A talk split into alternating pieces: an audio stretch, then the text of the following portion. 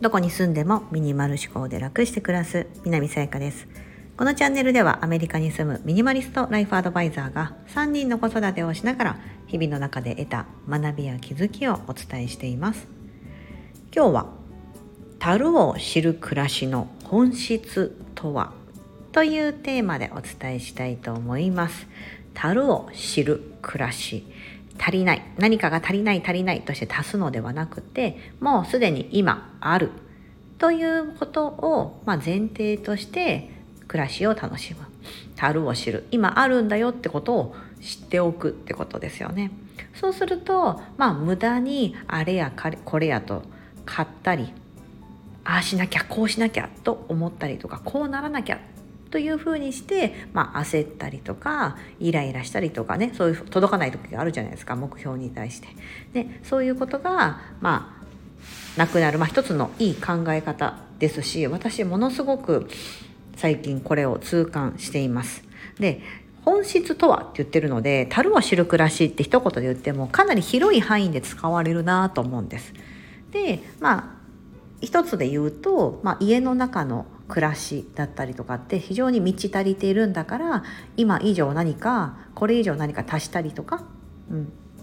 っていうふうなことを考えるのではなく今あるものを大切にするとか、うん、そういったそのものの、まあ、目に見えるものだったりとか暮らしみたいなところですよね。で思うこともそうですし例えばですけどそのまあ樽を知る暮らしというと、まあ、その暮らしライフですよね日々の暮らしを思い浮かべると思うんですがそれには別にそのものとか目に見えるものじゃなくても自分の体のこととかもそうですよね。うん、あの目が見える耳が聞こえる話せるとかそういった通常の人間が持ってる五感と言われるようなものが全て機能していることだったりとか今痛いところも痒いところもないっていう健康状態のことだったりとか、うん、そういった体があるからこそ日々の暮らしを楽しむことができるっていうようなねことだったりもそうですしあとは今置かれてる自分自身のその、まあ、例えばキャリアとかもそうですよね。今のグレードポジションみたいなところに満足していないとかであればでもそこまで今自分はその、まあ、例えば会社に所属しているんであればその会社に応募して面接に通って採用されてまずそこのステップを踏み出してそこからさらにもしね1個2個とか進んでいるのであればそこまでまずやってきたことをまず見つめて、うん、そのもちろん上を目指そうと思ったらいろんなことって上を目指せると思うんですけど今置かれていること今あることに、うんまあ、それを受け入れる。だったりとかそれに満ち足りた気分になるとか、うん、というふうになんかすごく自分自身を見直すいいきっかけになるのかなと思うんです。うん。ね、その本質的なところっていうのはあの結構難しいのかなと思ってましてでも究極を言ってしまえば例えばですよ。例えばいやもうなんだろう。毎日ね家計がね苦しくて家計簿つけててもまあ、なんかちょっと今月貯金切り崩切り崩さないととかいう状況でもうすごくそれがストレスで嫌でお金に対する不安があるとかであったとしますよ例えばですよ。でもその時にあそうなんですかと、まあ、どこか分かんない。誰かが来てですね。そうですか。じゃあ100億円あなたに差し上げますって言われたらえマジっすか？ってなるじゃないですか。うん、100億円100億円あったらもう一生遊んで暮らせるような金額だと思うんですけど家族がいたとしても、うん、ただし条件がありますと。あなたの目と耳をくれたら100億円差し上げます。とか言われたらどうしますか？怖いですよね。ものすごく怖い話ですけども。要はその時に皆さん多分ねイエスって言わないと思うんですよ。うん、いくらお金に困ってたとしても、うん、でも自分の目と耳を差し出してまでその100億円を受け取りますかって言ったら受け取らない。でもそれそれはなぜかというとそれを失うと困るからですよね。自分自身が。ということはもうその目で見えるとか耳で聞こえる。要は自分としては最低限もうその絶対ないと困るっていうようなものってある。今持ってるわけなんですよね。もうそれが足りてるわけなんですよ。うん。だから要は100億円以上の価値があると思ってることじゃないですか。自分の中で。うん、でそれがあるのにさらにその他のところばかり目を見て見てしまう。要は足りてないところばかり見てしまう、うん、もっとあるところに目を向ける。っていうことですよね。うん、なんか今日はですねあのまあその息子がですね、うん、ちょっと面白いこと言ってきて「ねえママ」と「もしさ俺かさ10万円だったらさどっち取るみたいなこと言うんですよ。彼ねまだねあの、まあ、9歳なんでねあんまり10万円しかもあの日本円の価値ちょっとよく分かってないので あの10万円の価値があのそんな分かってないんですけど10万何言ってんのと。そんなはした金よりもあの君の方が大事に決まってるじゃないみたいなことを私は言ったんですよね、うん、息子に対して「えじゃあさ100億円だったら?」みたいなこと言うんですよ。うん、で私はそこで「あのね」って言ってくらお金を100億だろうが、えーと、1兆円だろうが、うん、もう一生困らないというふうなお金を積まれたとしても、うん、あのそああなたはそれに変えられないぐらいのかけがえのない存在なんだからお金じゃないんだよみたいな感じでお金をいくら積まれたって、うん、絶対に渡さないみたいなことを言ってたら息子は「おお」みたいな感じだったんですよ。俺ってそれぐらい大事なんだみたいな感じだったんですけど、うん、でもそういうことだと思うんですよね。これは母親である私がその子供に対して思ってることって多分皆さん同じことを思ってると思うんですよ。それは自分の子供であれパートナーであれ親であれ友達であれ、うんね、そういうふうにしてその今実は自分の暮らしの中にはいろんなことが足りてるはずなんですよ。すでにある望んでたものがあるはずなんですけど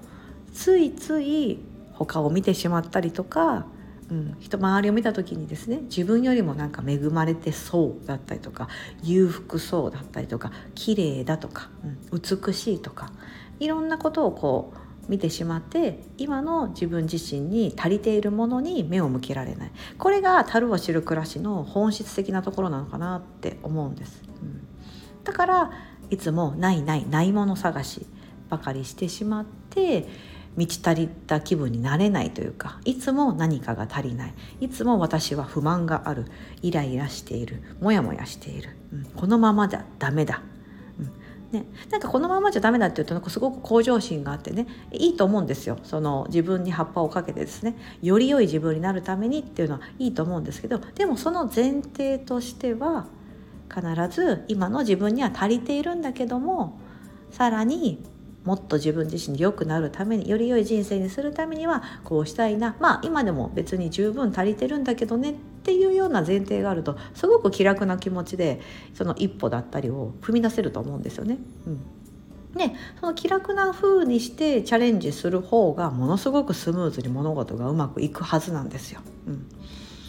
ねなんかもうすでに心に余裕があるからこそなんですよね焦っている時ほど空回りしちゃったりとかすごく緊張しちゃったりうまくいかなかったりすると思うんですよね。うん何かその、まあ、舞台で例えば発表するってなった時も練習の時はですねあの、まあ、前に観客がいなかったりすると自然に今まで通りのペースでできるすごく自分の力を発揮できると思うんですけどいざ本番になるとですねやっぱりその人の目があって緊張してしまってぐっと固まってセリフが飛んでしまったりとか、うん、いつものその伸び伸びとしたこと表情が出せなかった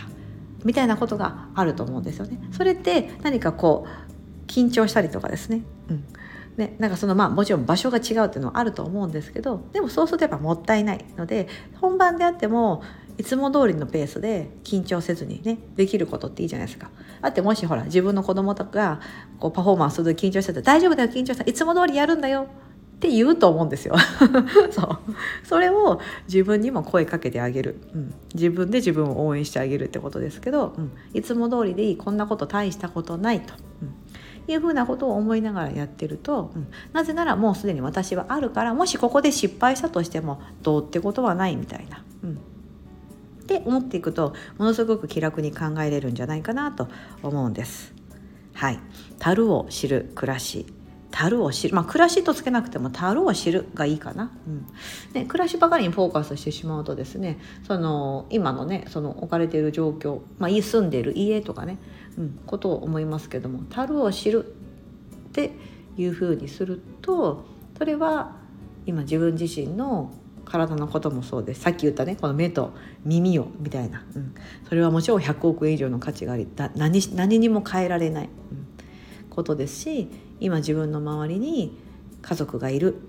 お友達がいるとか、うん、いうのであればそれももちろんそうですよね。うん、それぐらい価値があるものをもうすでに受け取っていてそれに満ち足りているんだけども、うん、っていう風になってると思うのでその何か足りないなと思った時にはふと自分の内側に目を向けてもらってでも今あるしなみたいな。うん、っていう風にしていけばまあ、例えば物が欲しいと思ったとしてもその物欲がふって消えたりとかまあ今じゃなくてもいいかなみたいな風に思えるんじゃないかなと思うんです。はい今日は「樽を知る暮らしの本質とは?」というようなテーマでお伝えしてみました。何か皆さんに一つでもヒントになっていたらいいなと思っております。ここまでお聞きいただきありがとうございます。今日も素敵な一日をお過ごしください。